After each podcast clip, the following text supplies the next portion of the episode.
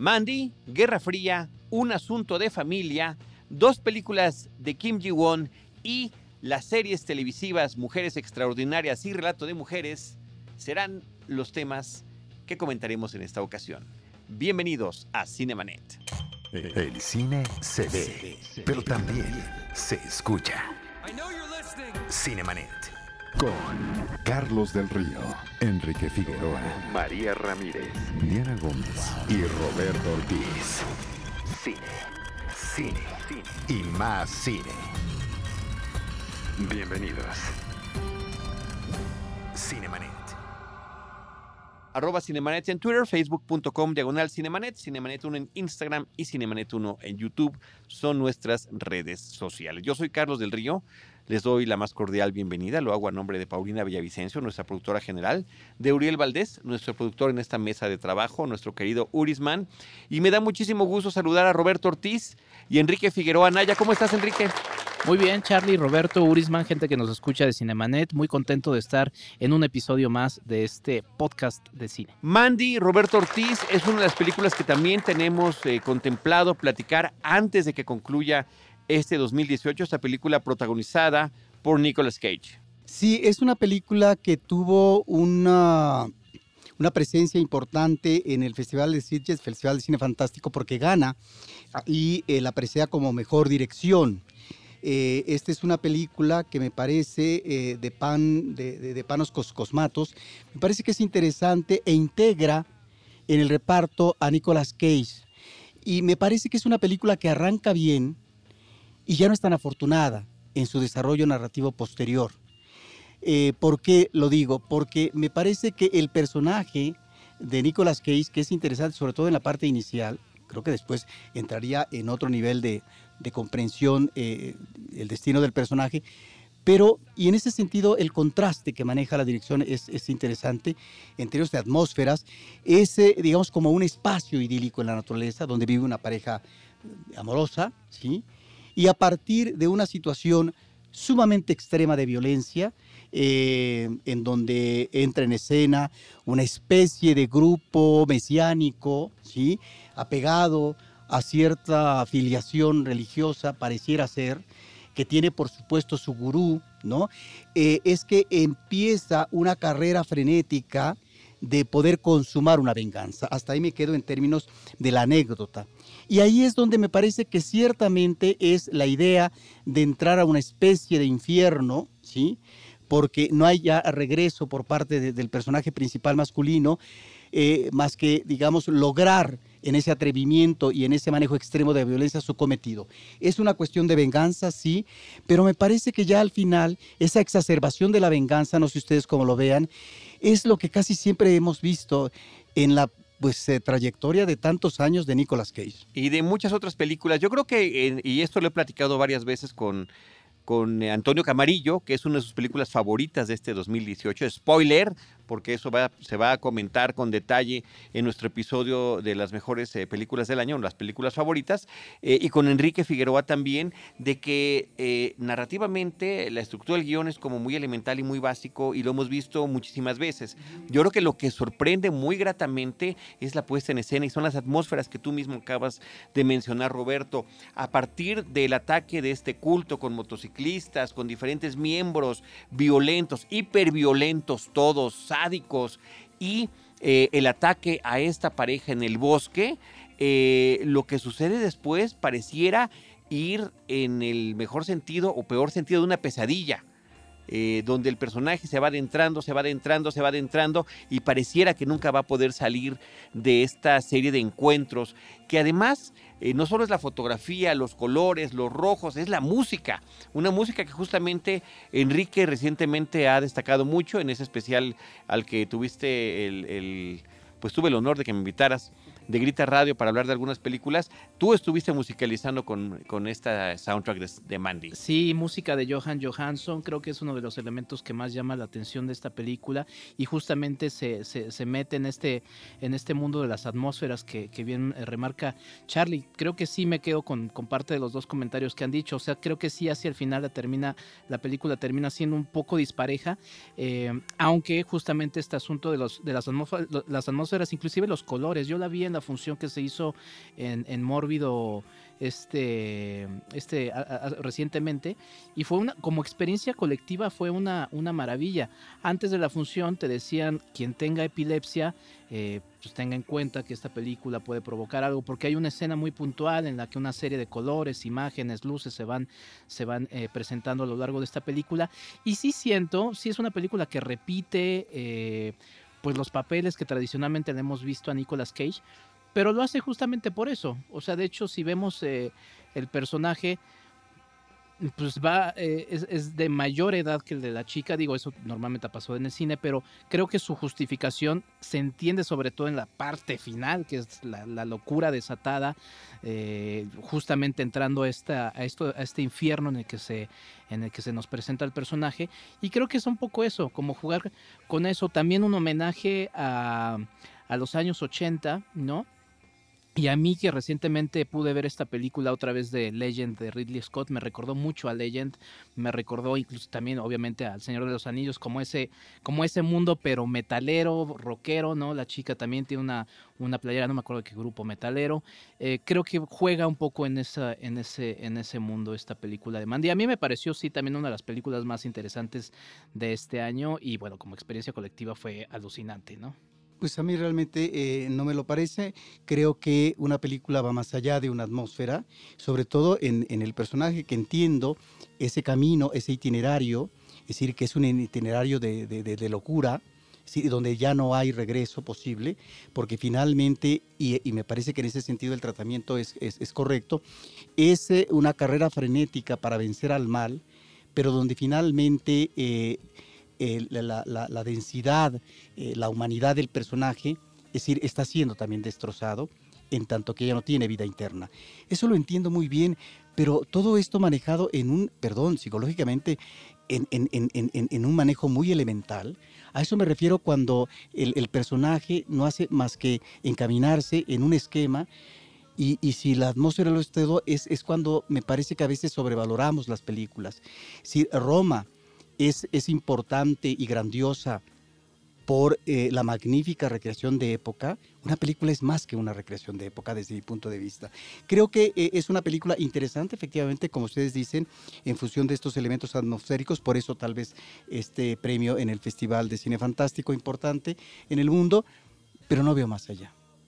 Bueno, pues eh, yo sí, pero dejaré que Antonio Camarillo, que además es especialista en este tipo de películas, en, este, en estas películas mórbidas, extrañas, de horror y demás, también nos pueda compartir su punto de vista, porque sí va más allá de una normalidad los acontecimientos que, a los que lleva la cinta, ¿no? Y esperemos que prontamente se pueda estrenar comercialmente. Yo la veo con un estreno quizá limitado, pero sí la veo estrenando comercialmente. Y estrenando comercialmente porque está en el papel principal Nicolas Cage, que puede ser un elemento atractivo eh, para, para la cuestión eh, digamos, de taquilla. Sí, que puede o no serlo. ya a estas alturas del campeonato. es tan rutinario, Puede, ser en puede, tener ambas lecturas. Bueno, eh, vamos a platicar ahorita de, de cartelera alternativa. Eh, teníamos un par de películas pendientes de comentar de la muestra internacional de la Cineteca Nacional. Seguimos hablando de ellas porque continúan durante su recorrido, ¿no? Ya salieron de Cineteca, pero bueno, estarán en diferentes foros.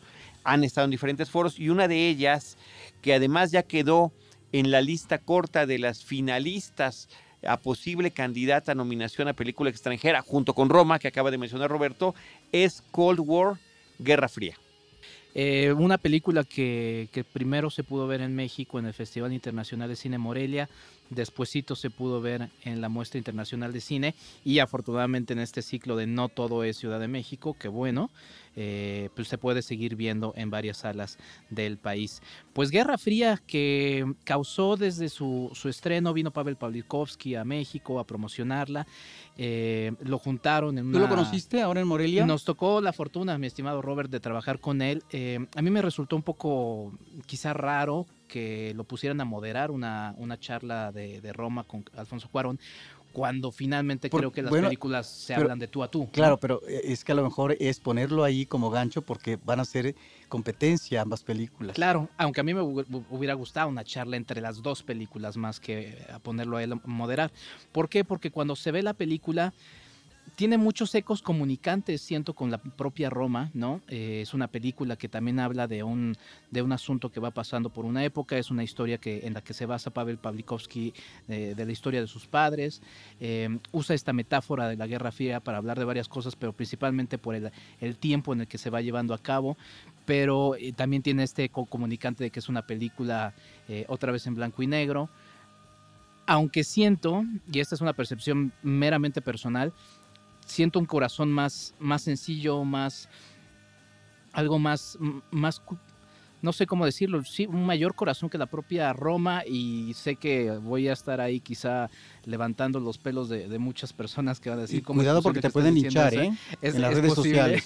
ya, lo, ya lo terminé diciendo en mi especial de, en, el, especial de Roma que hicimos aquí en Cinemanet, pero, pero creo que es una película mucho más sencilla, en, cuanto a su, a su producción, pero que resalta más. Es decir, que no hubo un, mayor esfuerzo por hacer algo que simplemente le salió a, Pavel Pavlikovsky. Una historia muy emocionante, de un amor eh, muy apasionante entre dos personas. La actriz es estupenda. Realmente los dos protagonistas son, son maravillosos, pero la actriz creo que brilla con una, eh, con una luz propia. Muy musical también la película. Y Robert creo que es la película que, que sí en efecto podría podría pelearle ahí el, reconocimiento a Roma el próximo año, salvo por la extraordinaria campaña publicitaria que le han estado haciendo la película, que en los Oscars eso cuenta. Sí, ahora yo creo que es una película superior a Roma, eh, pero es una película, me parece que no está en el nivel de una anterior del director que se llama Ida. Ida, me parece que es una película superior. Ambas son en blanco y negro. Me parece que tanto en Roma como en esta película de, Guerra Fría funciona muy bien el blanco y negro como fotografía. Eh, y me parece que, no, no sé si estaría tan de acuerdo contigo con respecto a los niveles de producción. Me parece que eh, Guerra Fría apuesta a una recreación de época muy importante, o de épocas diría yo, y que en ese sentido es sumamente atractivo. ¿Por qué? Porque esta película puede sonar como, como eh, puede funcionar como una suerte de metáfora a propósito de estos destinos desgraciados individuales, es decir, que, que digamos, alienta la Guerra Fría esta Guerra Fría que cinematográficamente y es muy atractivo, la hemos conocido básicamente a través de espías, de, agentes secretos, etcétera. Bueno, resulta que aquí es la vida de una pareja amorosa y la imposibilidad a través del tiempo de cuajar del todo esa relación amorosa, porque finalmente están separados. Y en ese sentido me parece que es eso eh, eh, lo, interesante y sobre todo es un final eh, trágico, aunque a veces a mí me queda de ver la película con respecto a la contundencia, la densidad de los personajes cada vez que los personajes se encuentran en una geografía diferente.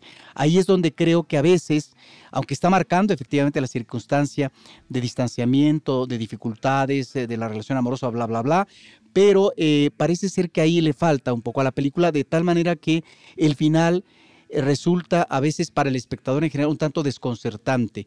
Entiendo finalmente que puede ser eh, o tener su lógica ese final en función de, esas relaciones tan dificultosas que ha tenido esta pareja a través del tiempo. Y en pero sí me parece muy interesante que esta película está abonando en términos de recreación de época y de escenografías hacia eh, lo que es el inicio del de, eh, culto a la personalidad en la época estalinista, socialista en la Unión Soviética, hasta finalmente épocas distintas donde puede marcar tal vez eh, un mayor relajamiento en Occidente, como puede ser París, donde vive la pareja masculina, la parte masculina, perdón, eh, pero no propiamente en la Unión Soviética, en donde el socialismo real se ha asentado con todo su poder, con toda su fuerza.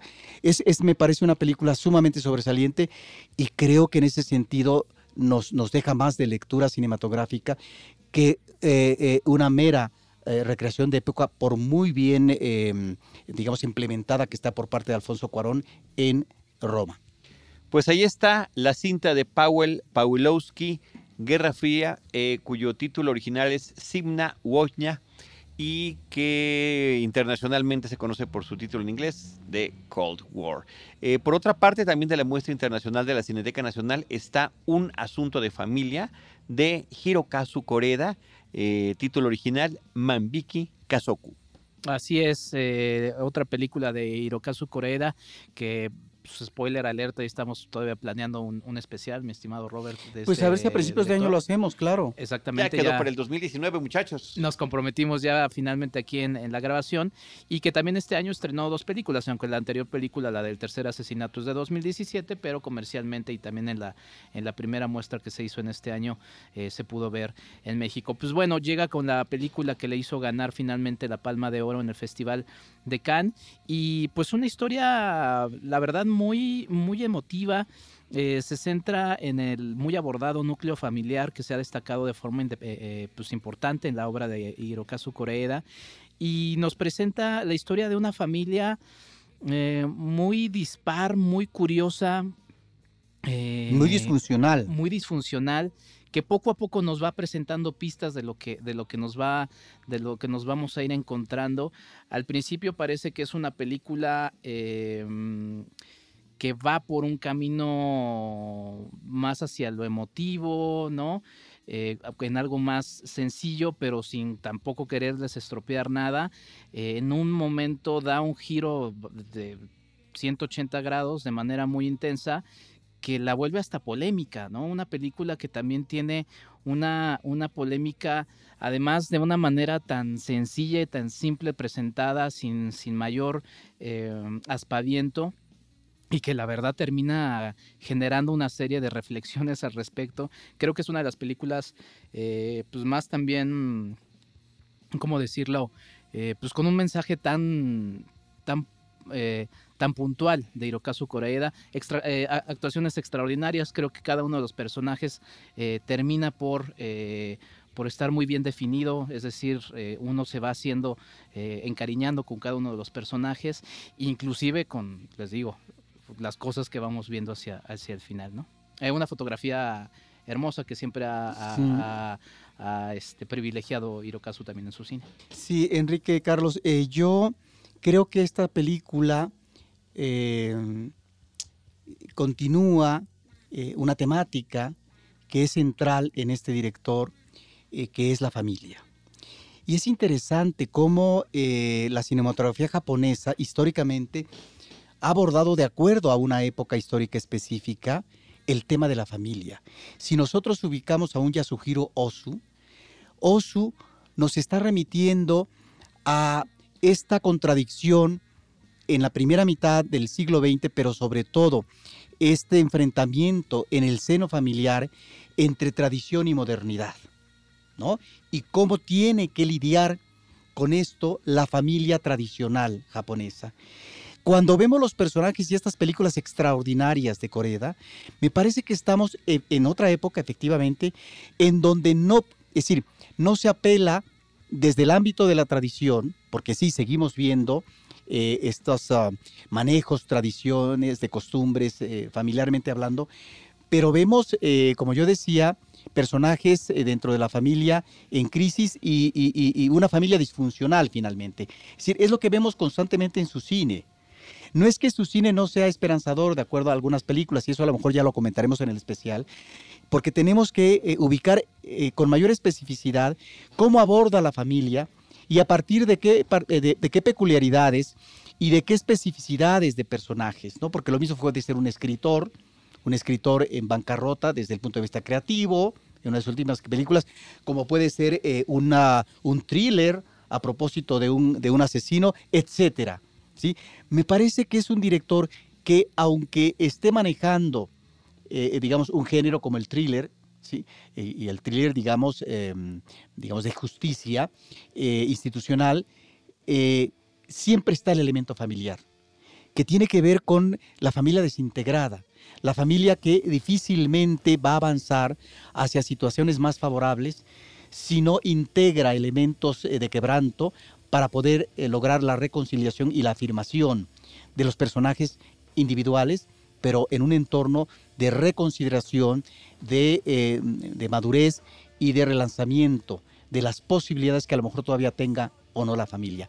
Esta película me parece extraordinaria y me parece que es una, película que constantemente está latente el drama final que se va a presentar y en ese sentido creo que es una película sumamente recomendable para ubicar eso, las problemáticas de familia y sobre todo de una familia japonesa que no las tiene todas consigo porque tiene, eh, eh, digamos, en sus integrantes muchos elementos de marginalidad.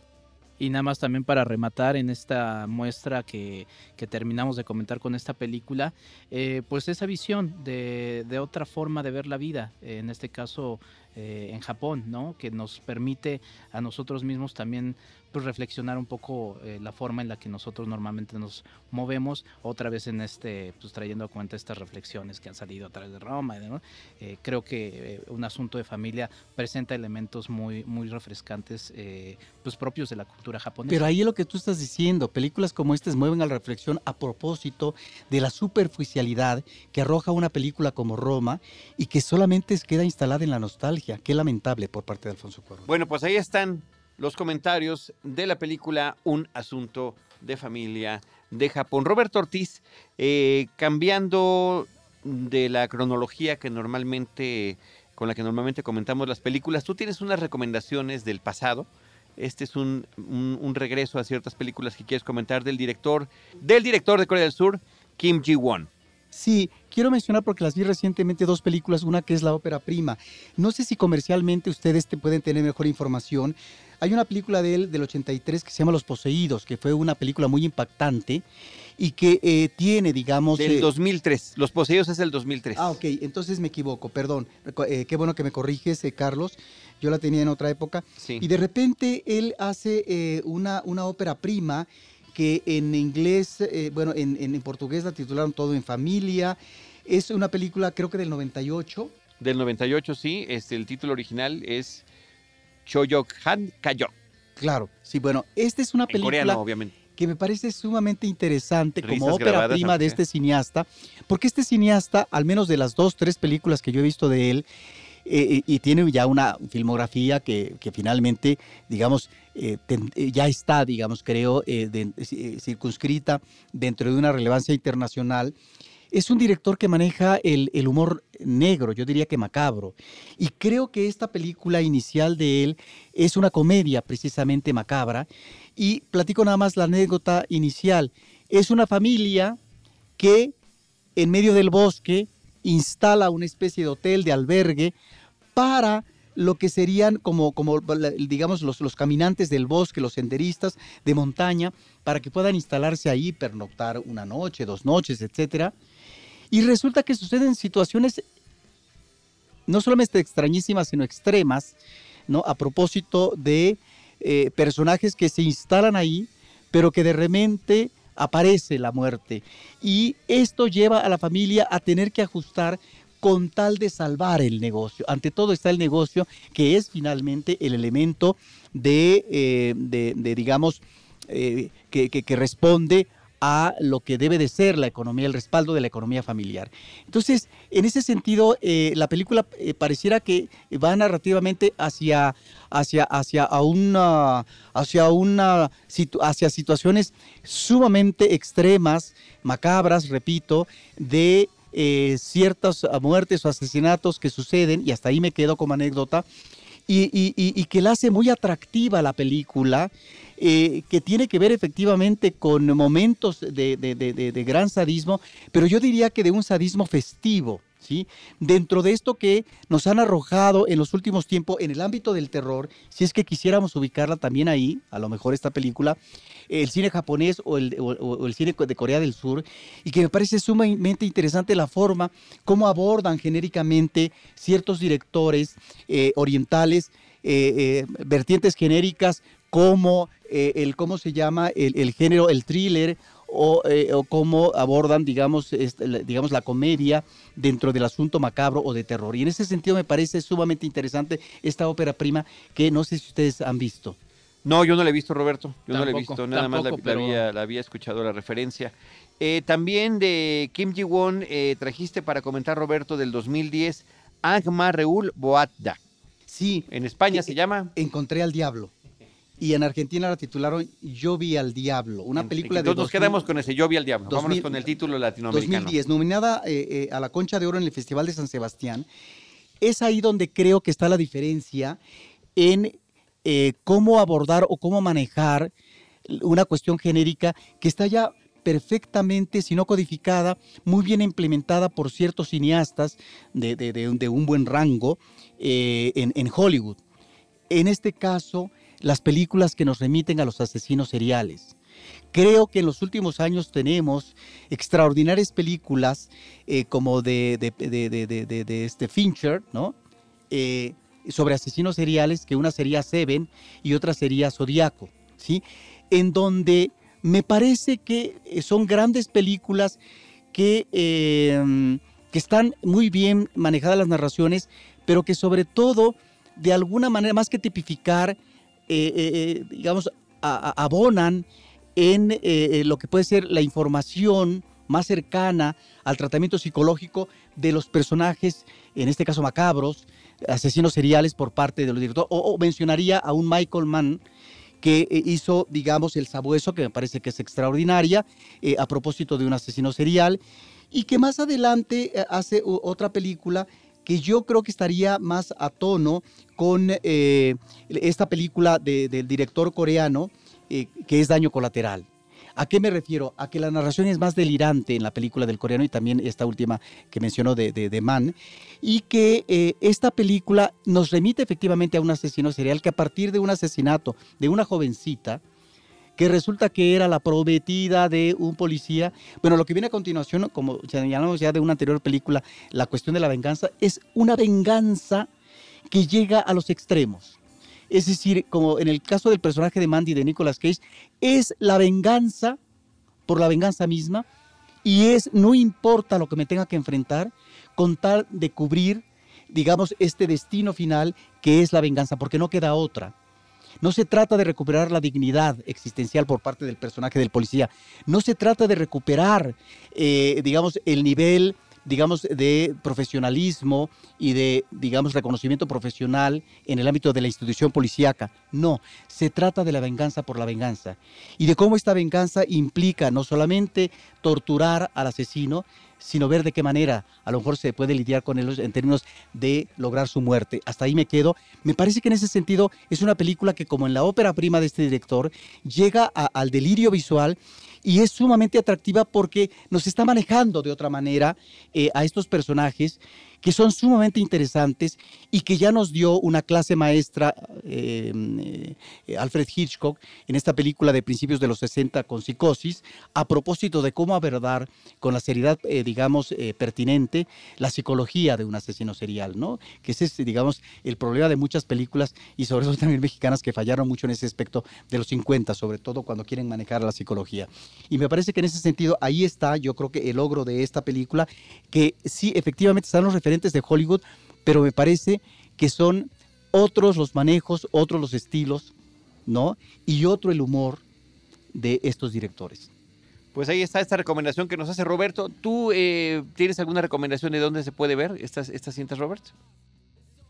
No, son películas que finalmente, eh, eh, digamos, en, en, ciertas plataformas y demás el público las puede buscar. Pero donde sí puedes dar una recomendación contundente, clara, y hasta con horario posiblemente. Son dos series de televisión abierta, una del canal 22, una de canal 11. Mujeres Extraordinarias sería la primera. Sí, esta es una serie documental de la BBC que está exhibiendo el canal 22 los lunes. Eh, y me parece que es una serie sumamente atractiva porque es eh, em, una serie que, digamos, apela al trabajo documental serio, profesional. ¿Con qué elementos? Menciono dos. Uno, que es el material de acervo, a propósito de mujeres extraordinarias en la historia, eh, sobre todo del siglo XX, eh, porque hay obviamente material eh, de registro fílmico, y a especialistas, dependiendo del área en la que trabajaron, en la que se ubicaron estos personajes, estas mujeres, a, especialistas de la materia. y entonces yo he visto solamente unas cuantas, una que me pareció extraordinaria, que es Madame Chiang Kai-shek, que era la esposa de, quien fue presidente de la República de China, cuando China es invadida por Japón y que efectivamente el, el, presidente va a ser eh, Chiang Kai-shek. Me parece sumamente interesante cómo esta mujer logra un nexo político con, con Occidente, en este caso Estados Unidos, para ver de qué manera se puede digamos, eh, atender una emergencia política y de guerra con, con Japón. Pero también hay otros personajes, como Indira Gandhi, por ejemplo, que fue presidenta de, de, la India y que tuvo una afiliación familiar con, eh, eh, con, con, ni más ni menos que con Gandhi. y, y, también, digamos, hay personajes como Amelia Earhart, que fue una pionera de la aviación, ella estadounidense, si no me equivoco, y de la cual ustedes seguramente vieron una película de 2009 de Mira Nair que se llama Amelia, ¿sí? donde nos remite digamos, con un enfoque de ficción a este personaje. No sé si eh, eh, la directora se toma sus libertades, pero anota algo que no maneja eh, el, documental de esta serie de mujeres extraordinarias, que es la posible inclinación lésbica de la aviadora. Bueno, me parece que ahí están estos personajes y hay otros capítulos que me parece que no he visto que deben ser sumamente atractivos a propósito de personajes del cine como, como Heidi Lamar o como Audrey Hepburn, por ejemplo, pero también están personajes que tuvieron que ver con la educación como María Montessori, escritoras como Agatha Christie, personajes espectaculares como Josephine Baker y también, por supuesto, este personaje eh, importantísimo de la moda eh, eh, francesa como fue Coco Chanel. Ahí está. Bueno, Extraordinary Women es el título original, es una serie de la BBC que se está transmitiendo en Canal 22 actualmente y que es del 2011. Es una serie de esta misma década que ya que ya estamos viendo casi su final. Y Roberto, por otra parte, en Canal 11, Relato de Mujeres. Sí, que ahí es donde las comparaciones a veces digamos, nos llevan a preferir una serie como efectivamente Mujeres Extraordinarias, que obviamente la maneja con todo y profesionalismo, eh, eh, digamos, eh, una productora europea. Me parece que aquí estamos ante un intento, y, nacional, nacional lo hable, ¿sí? de presentarnos a manera de ficción personajes importantes también, sobre todo del siglo XX, em, de, digamos, que han, que han trabajado o que han sido profesionales o muy creativas en diferentes eh, ramas eh, del conocimiento o, del compromiso social o político, literario, etcétera. De tal manera que aquí en Relatos de Mujer, que es una producción eh, mexicana que, se exhibe, como dice Carlos, en el canal 11, pues yo he visto personajes como Elena Garro, escritora, que en su momento fue esposa de, de Octavio Paz, Rosario Ibarra de Piedra, que fue una luchadora en la búsqueda de desaparecidos políticos en México, que es muy importante como antecedente de eh, eh, esta situación terrible que vive el país de, de, tantos desaparecidos y que bueno, ahí están los grupos, ¿no? Eh, que se reúnen solidariamente para buscar a sus familiares y que los encuentran en fosas clandestinas en diferentes partes del país. Está una Matilde Montoya, que fue la primera doctora en México, que tuvo que lidiar con el machismo profesional para poder, ella era partera, para poder finalmente lograr su objetivo como profesional, es decir, entrevistarse con el mismísimo Porfirio Díaz, presidente de México en ese momento, para que ella pudiera tener esa oportunidad en la academia, porque le negaban, le cerraban las puertas. Bueno, me parece que son personajes sumamente interesantes, que ahí están, que, que, están otros que me parecen también atractivos, que no he visto, pero está una Katy Jurado, una actriz notable del cine mexicano, pero también del cine estadounidense. Está una Elena Poniatowska, bueno, vi una parte de ese programa, me parece lamentable. Está Nelly Campobello, que fue la fundadora de la Escuela Nacional de Danza. Está una poetisa extraordinaria que fue Enriqueta Ochoa. Ángela Peralta, que fue una intérprete del bel canto. O una Rosario Castellanos, escritora. Bueno, me parece que el problema que tiene esta serie es el tratamiento de los personajes. Se remite obviamente en un itinerario profesional y de vida. ¿sí? Me parece que es muy pobre. Se remite a situaciones que, que son definitorios en el destino de vida y personal y profesional de las mujeres que, está abordando, pero que es, es, sumamente pobre el registro, por un lado, por, las, por el lado de las situaciones, y por el lado de las actuaciones deja mucho que desear. Son actuaciones endebles, son actuaciones también que no tienen eh, el sostén, pero ahí tiene que ver con la dirección actoral, que es pésima desde mi punto de vista. En ese sentido me parece que es una de las series sí entiendo el esfuerzo por parte de un canal cultural como el Canal 11, pero que los resultados son muy magros. Ya no sé si decir el horario, Roberto, después de lo que has comentado. Dice, ¿alguien querrá saber el horario? Bueno, si lo quieren saber, los sábados a las 8.30 de la noche está exhibiéndose actualmente la segunda temporada, esto empezó desde el año pasado, de esta serie Relatos de Mujeres en Canal 11. Muchas gracias, Roberto, muchas gracias, Enrique. Los temas comentados fueron las series Relatos de Mujeres, Mujeres Extraordinarias, las dos películas de Kim Ji-won, eh, Un Asunto de Familia, Guerra Fría y Mandy. Gracias a todos por habernos escuchado y por haber llegado al final de este episodio. Recuerden que nosotros siempre tendremos más comentarios fílmicos en este podcast que pueden escuchar en cinemanet.com.mx en diferentes plataformas como iTunes, donde los estaremos esperando con cine, cine y más cine. Esto fue Cinemanet con Carlos del Río, Enrique Figueroa, María Ramírez, Diana Gómez y Roberto Ortiz. El cine se ve, pero también se escucha.